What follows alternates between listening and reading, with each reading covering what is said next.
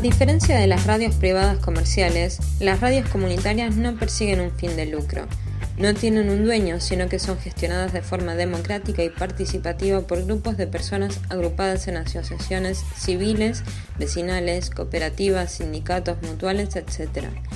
En la Ley de Servicios de Comunicación Audiovisual, las radios comunitarias están contempladas dentro de los prestadores de gestión privada sin fines de lucro. De este modo, se diferencian de los medios públicos, estatales y no estatales y de los privados comerciales.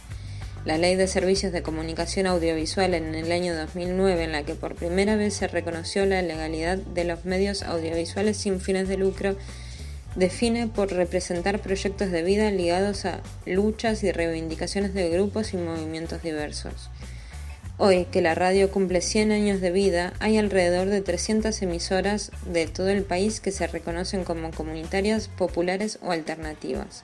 Es importante resaltar el rol de los comunicadores a la hora de conflictos como lo son la pandemia u otros temas en los que se puede ver vulnerados los derechos a la comunicación y a la información. Como vemos, la pandemia ha afectado a la sociedad en amplios aspectos que también abarca temas sensibles como lo son la educación. Sin embargo, a pesar de esto, la presencialidad en las aulas ha mutado en otro tipo de vínculos y nexos entre los docentes y alumnos que se las ingenian para seguir formándose y estudiando incluso en los sectores más vulnerables. Vemos así también incrementada la importancia de los medios de comunicación más democratizadores como lo son las radios comunitarias. En La Plata tenemos el ejemplo de Radio Resistencia, que se sintoniza en FM 103.9 del Vial, una radio comunitaria ubicada en el barrio Los Robles, Aeropuerto. Continuamos con Matías, que trabaja hace 10 años como docente y nos cuenta de sus vivencias, sus experiencias a lo largo de estos 10 años y de cómo se ha ido adaptando a esta nueva normalidad. ¿Cómo fue empezar a dar clases por radio? Como docente debes estar acostumbrado a la presencialidad. Eh, ¿Cómo se tomó el equipo las clases a distancia? Bueno, respecto de la primera pregunta, a la, radio llegué eh, porque está enclavada dentro de lo que es un centro cultural, el Rodo de Micheli se llama el Centro Cultural, está acá en la Plaza de los Robles, 16 y 609. Llegué como profe de fines hace casi cuatro años atrás. Nos empezamos a relacionar con el referente de la sede de fines y con los otros compañeros que forman parte del proyecto. Yo había estudiado periodismo de, más chico, siempre me gustó, es una beta que llegué a explotar y todo en su momento. Eh, los compañeros estaban, por supuesto, abiertos a, y, tratando de incentivar a que los, los pibes y pibas que estudian fines también se metan en la radio y bueno, nada.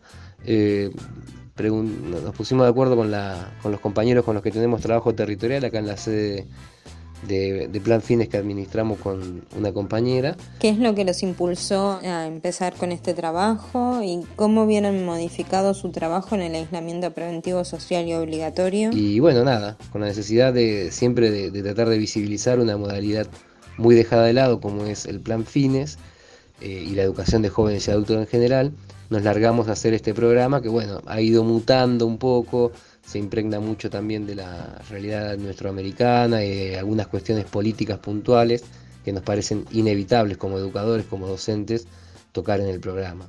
Respecto a la modificación de nuestro trabajo en pandemia ha sido realmente profunda, se ha desnaturalizado completamente el vínculo porque el trabajo docente se hace en el cuerpo a cuerpo, en la lectura no solamente de lo que un chico o una chica escribe, sino en las lecturas de la expresividad que manifiestan por el rostro, los cuerpos hablan, y bueno, todo eso lo perdimos. Acá lo que tenemos es una pantallita donde nosotros mandamos trabajos, después vuelven, algunos sí, otros no, eh, algunos vuelven bien hechos, eh, otros mal hechos, y vos en realidad no conocer las condiciones en las que se está gestando eh, todo este proceso educativo, realmente es muy difícil saber si hay o no aprendizajes significativos en los estudiantes.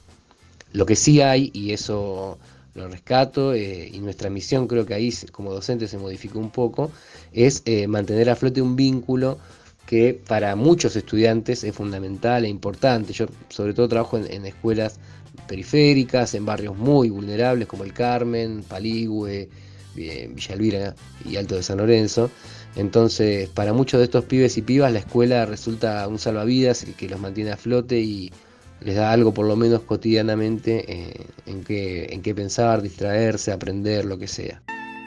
Bueno, contanos Matías, ¿qué nexo tiene la radio FM Resistencia con la red barrial educativa y cómo vienen desarrollando sus tareas? A propósito del proyecto este por el que vos me preguntás, Red Barrial Educativa, en la escuela 4 de Berizo eh, me preguntaron y terminé haciendo de puente y finalmente estamos llevando adelante los martes y jueves un programa también, pero en este caso no de educación de jóvenes y adultos, sino específicamente para adolescentes de la escuela 4 de Berizo ese es eh, un proyecto un poco más amplio, que incluye a más de 20 docentes, directivos y, también mucho la voz de los estudiantes, porque ellos participan y mucho, hacemos sorteos, jugamos, bueno. Eh, fue, es, un, dos horas por día, martes y jueves, cuatro horas por semana, que eh, en un ratito, un ratito tratamos de reconstituir las ceremonias de la escuela pública, por eso también se llama ceremonia en la tormenta del programa de cómo es dar eh, clases por radio y vos como profesor, pero que estás acostumbrado a un trabajo que es presencial, ¿cómo es? Eh, ¿Cómo fue la tarea y cómo te sentiste vos al desarrollar esta, estas clases radiales? Bueno, yo creo que en mi caso eh, fue un poquito menos traumático porque en realidad me movía dentro de un ambiente o de una plataforma como es la radio que ya conocía. Lo que te puedo decir sí de mis compañeros que nunca habían hecho radio con anterioridad, por un lado, se, al principio un poco de temor, ¿no? Eh, incertidumbre, porque lógicamente, por más que seamos docentes y que vayamos a desarrollar contenidos, todo lo nuevo genera temor.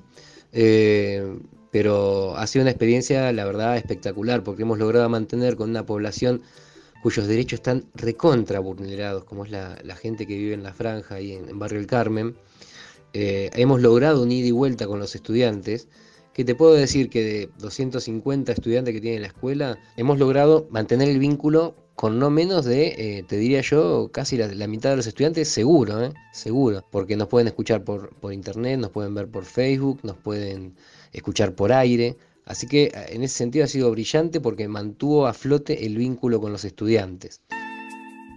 Desde el punto de vista educativo, o los aprendizajes significativos que se pudieran haber hecho, el tema de la radio está bueno al aire, que se escuche, pero es efímero. Lo que nosotros hicimos es un trabajo, y hacemos, un trabajo de postproducción en el cual después recortamos cada uno de los contenidos que se trabajan en los bloques, porque no se trabaja solamente historia, que sería mi materia. Trabajamos lengua, matemática, educación, eh, política y ciudadanía, filosofía, eh, eh, físico-química, química, bueno, hemos trabajado con eh, ESI también hemos trabajado. Con todos esos contenidos que se trabajaron, se hizo después en un trabajo de postproducción donde se hicieron cortes que se viralizaron por WhatsApp. Entonces el profe utiliza después ese audio de los contenidos que trabajó al aire como insumo para generar nuevos trabajos con los dos con los estudiantes, darle consignas a partir de eso y demás. Así que la experiencia ha sido excelente. Además de eso, eh, disparó una idea y es que por, probablemente si conseguimos el financiamiento vayamos a, eh, a, instalar una radio en la escuela como un vínculo, más allá de que volvamos a la, presencialidad o no, eh, como un vínculo más permanente con la comunidad, ¿no?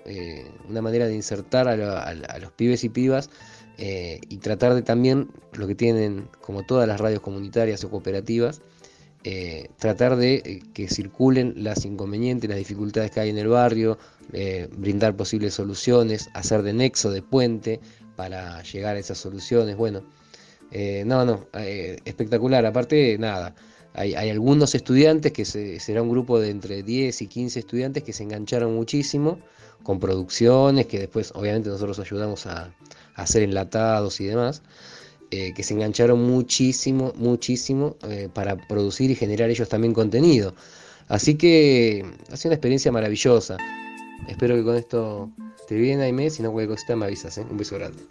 Bueno, muchas gracias Matías. Esperemos que se les dé el proyecto de la radio que va a generar lazos muy lindos con, la comunidad. Un saludo y que sigan bien.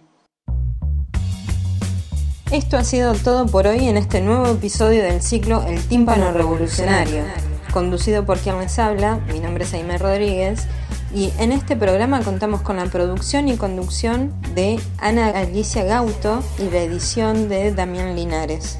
Esperemos que les haya gustado y síganos para más.